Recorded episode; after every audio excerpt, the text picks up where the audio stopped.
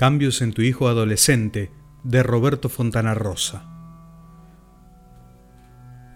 Tu hijo adolescente está cambiando, y está cambiando a ojos vista. Lo mirás cuando duerme y te asombras de que los pies le asomen una cuarta por el extremo más lejano de la cama. Los brazos se le enredan como si no encontraran sitio y la cabeza pende por la otra punta de su lecho como la de un pollo muerto. Y es la misma cama que parecía enorme para él no hace tantos años, cuando con tu esposa decidieron cambiarlo de la cunita con barrotes porque saltaba fuera de ella como si fuese un mono.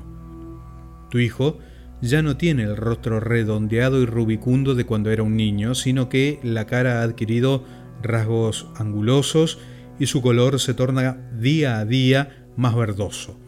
Incluso sus movimientos no tienen ahora la armonía de cuando pequeño, cuando todo, absolutamente todo lo que hacía, era gracioso.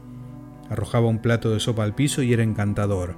Aplastaba con su pequeño piecito las mejores flores del jardín de tu casa y arrancaba risas retorcía con saña la piel sedosa del paciente perro y movía a elogios.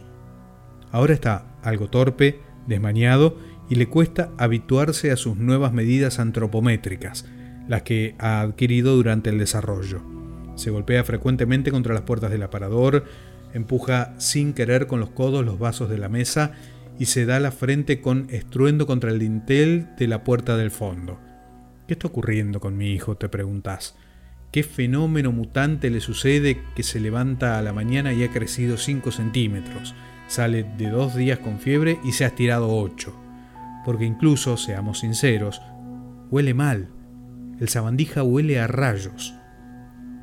¿A dónde quedó ese aroma a talco boratado, a jabón lano leche y a perfume suave que lo envolvía como una nube celestial cuando era muy niño y daba placer estrujarlo? Ahora emana un tufillo confuso a almizcle y a aguas servidas, a goma agria y a perro mojado. Cuando tú entras en su habitación respiras el aire denso del encierro, un pesado vaho a zoológico, a establo, a pesebre, a leonera, a mingitorio de baño público. Además, el sabandija se niega a bañarse. No te lo dice directamente, no te enfrenta mirándote a los ojos cuando se resiste a entrar en la bañera, no pero elude el momento, se olvida, finge no tener tiempo, aduce que el estudio le quita oportunidades de asearse. Tu esposa le ha comprado cientos de nuevas camisetas, algunas de ellas con estampados jubilosos, alegres, juveniles. Tu hijo, sin embargo, se empecina en usar siempre la misma camiseta negra arrugada, con el estampado en blanco de un cocodrilo del Ganges, con la que ha dormido las últimas nueve noches. Ahora mismo, mientras lo miras durmiendo despatarrado sobre la cama que ya le queda chica, adviertes que sus piernas, esas mismas piernas que cuando bebé eran cortas extremidades rollizas, infladas, rosáceas y regordetas, son de pronto largas piernas huesudas que en sectores muestran gran angulosidad, plena de canutos, similar a la piel de los pollos congelados, y en otras zonas unos enormes, largos y negros pelos simiescos que confieren a tu hijo una apariencia silvestre. Su piel, por otra parte, en estos momentos, ya no es más la tersa y suave que tanto te gustaba tocar cuando no tenía más de nueve años.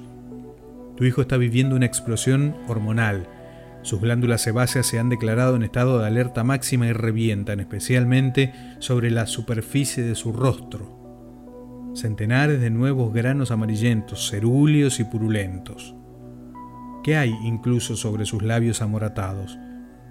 Detectas una sombra, pero no es precisamente la sombra de su sonrisa, como bien lo poetizaba la canción aquella. Es un bozo, una pelusa de bigote, una suerte de suciedad grisácea que brinda a su labio superior un ribete desprolijo, como si no se hubiese limpiado la base de la nariz luego de comer cenizas. Pero mucho te equivocarías si tan solo te detuvieras en eso, en la observación de los cambios físicos notorios y evidentes, si solo te quedaras en precisar que su cabello opaco se enreda en grumos intrincados, sus rodillas tienen la dimensión de dos tazas de café y su aliento huele a comadreja. Ocurre algo más, algo más profundo y complicado aparte del replanteo de diseño y decoración personal de tu hijo. ocurre algo más y es esto, tu hijo está cambiando como persona, como ser humano, como la serpiente se está mudando de piel y de personalidad. Hay veces, muchas, debes confesarlo, en que le hablas y no te oye. Parece escucharte pero no registra en lo más mínimo lo que le has dicho, o masculla simplemente, sí, sí, está bien, está bien, como se les dice a los locos, solo para conformarlos. O cuando le reprochas algo responde con frases de un cinismo notable, tales como mala suerte o qué pena, como aseverando que tus desvelos por corregirlo serán vanos, morirán infructuosos, aplastados por los ya escritos designios del destino, o solo contesta con un desafiante e insolente ¿y? cuando su madre le recuerda que no ha ido este mes a visitar a sus tíos, y hay otro llamado de atención, te recuerdo, muy claro y estremecedor. Convengamos, en ocasiones te mira como para matarte. Aquellos ojos de ardilla que se abrían encantadores cuando tú les mostrabas el libro con la historia de los dos ositos, ahora se clavan en los tuyos y tú adviertes lisa y llanamente que tras sus pupilas titila un brillo asesino, el mismo que alumbrara la locura homicida de Charles Manson. Tú te has atrevido a entrar en su habitación luego de golpear un par de veces, desde luego. Le has recordado que debe ir a limpiar el baño que quedó hecho un lodazal, luego de que él, por fin, accediera a darse la ducha semanal y has interrumpido su videojuego en la computadora. Te dijo, rumiante, que ya iría a secar el baño, pero tú, imprudente, has insistido.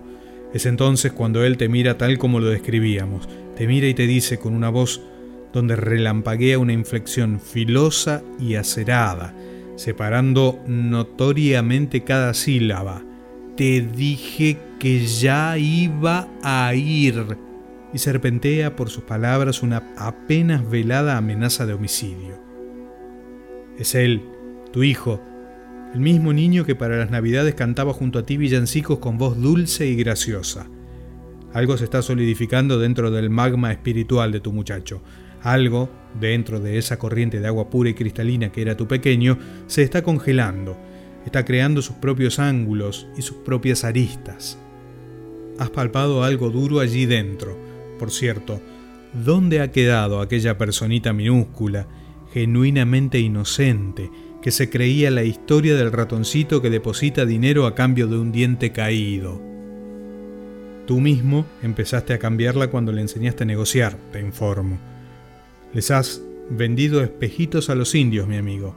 Les has mostrado el poder del canje, les has cambiado pieles de zorro por aguardiente. Ahora saben que tú debes darles algo cuando les pidas alguna cosa. Tu propia esposa inició a tu hijo en eso cuando le prometía dejarlo ver el programa de televisión con los Muppets si él era tan bueno de comer la primera cucharada de la repugnante papilla. Tú mismo lo acostumbraste a la extorsión cuando negociaste no llevarlo sobre tus hombros en el paseo por el shopping vecino a cambio de comprarle un chupetín con forma de rinoceronte. Ahora le pide gentilmente que apague la luz de su pieza cuando no la usa y te exige 10 dólares. Le ruegas que no te deje tiradas sus ropas por el suelo y pretende un compact de los Screaming Hadley Torsos. Le indicas que no apoye los codos sobre la mesa y ruge que necesita una moto japonesa. No te sorprendas, mi amigo. La explicación es muy simple. Él está cada vez más parecido a ti mismo. Es ya un delincuente como todos nosotros. Es uno más de la banda. Lo estamos integrando jubilosamente en el clan. Y hay otro detalle, ya no puedes pegarle ese coscorrón sonoro sobre el remolino de pelo que tiene en la cabeza, ese manotazo pleno sobre sus asentaderas cuando hacía algo malo, ese zamarreo espasmódico tomándolo de un hombro cuando berreaba como un demonio, ya no es atinado. Ahora te diría que lo pienses muy bien antes de hacerlo. Ayer mismo le levantaste una mano y te miró fijamente como calculando la resistencia de sus huesos, la oposición que presentaría la piel de tu cuello a la punta doble y metálica de una tijera. Lo miras ahora, mientras duerme, cuando parece recuperar algo de ese toque angelical que poseía en el colegio primario y ves que su espalda tiene casi el mismo ancho de su almohada y que sus músculos jóvenes de los brazos son protuberancias tensas, como si tuviese sogas que le corrieran bajo la piel. Lo comprobaste además no hace mucho, cuando le asestaste un festivo empujón sobre una tetilla a modo de chanza y tu mano chocó contra una superficie que tenía la granítica dureza del cemento, una dureza que en tu propio cuerpo de padre solo podría encontrarse en la hebilla del cinturón. Podría matarte con una sola de sus manos, en suma. Perdiste tu chance de pegarle cuando estabas a tiempo. Ahora ya es tarde, pero no te inquietes, tu hijo está en una etapa de cambios. Su personalidad se retuerce como una culebra caída en el fuego, varía día a día, se transforma, muta. Hoy verás a tu hijo silencioso y reconcentrado, como preocupado por un futuro que se le antoja amenazante. Mañana lo verás conversador y tumultuoso, atacado por un hambre feroz que lo llevará a comer cuatro filetes de cerdo acompañados con huevos fritos. Ayer lo habías contemplado esquivo y distante, abocado a leer poemas de Verlaine y de Rimbaud. Su alma es una suerte de masilla blanduzca que se modifica y amolda a las presiones que recibe Aparece un día diciendo que quiere ser jugador de básquet y no se saca durante 24 horas esa ridícula gorra de los Dodgers. Al día siguiente opina que su destino está en la bolsa de valores y se empecina en lucir un saco oscuro con corbata al tono sobre los pantalones vaqueros. Mañana por la mañana sostendrá que desea sacar la visa para irse a vivir a Rusia y criar allí conejos de Angora. Por la tarde confesará que está enamorado y habrá de casarse al poco tiempo su perfil, su forma de ser, fluye, se eleva y se distorsiona como esas voluptuosas volutas aceitosas que giran dentro de los cilindros iluminados que suelen ponerse como adorno en las casas de decoración, llenos de un líquido ámbar y moroso. Pero pronto, mucho antes de lo que tú te imaginas, aparecerá el modelo terminado. La naturaleza habrá completado su diseño, se habrá confirmado la curva de su mandíbula, encontrará su diámetro la extensión de la cintura y las excrescencias de la piel serán más y más infrecuentes en las inmediaciones de la nariz y la boca. Hasta la voz ya no le patinará tanto en algunos tonos, adquiriendo un matiz más parejo y previsible. Pero lo más importante, podrá advertirse una estructura firme, un andamiaje que sostenga una personalidad definitiva y consolidada. Y entonces, mi querido amigo, padre y custodio de un adolescente, cuando tu hijo haya adquirido ya una personalidad concreta, sólida, palpable, buena o mala, pero propia, definida, conocerá a una mujer. Conocerá a una mujer y esa mujer intentará cambiarlo. Del libro Te digo más y otros cuentos de Roberto Fontana Rosa, Cambios en tu hijo adolescente.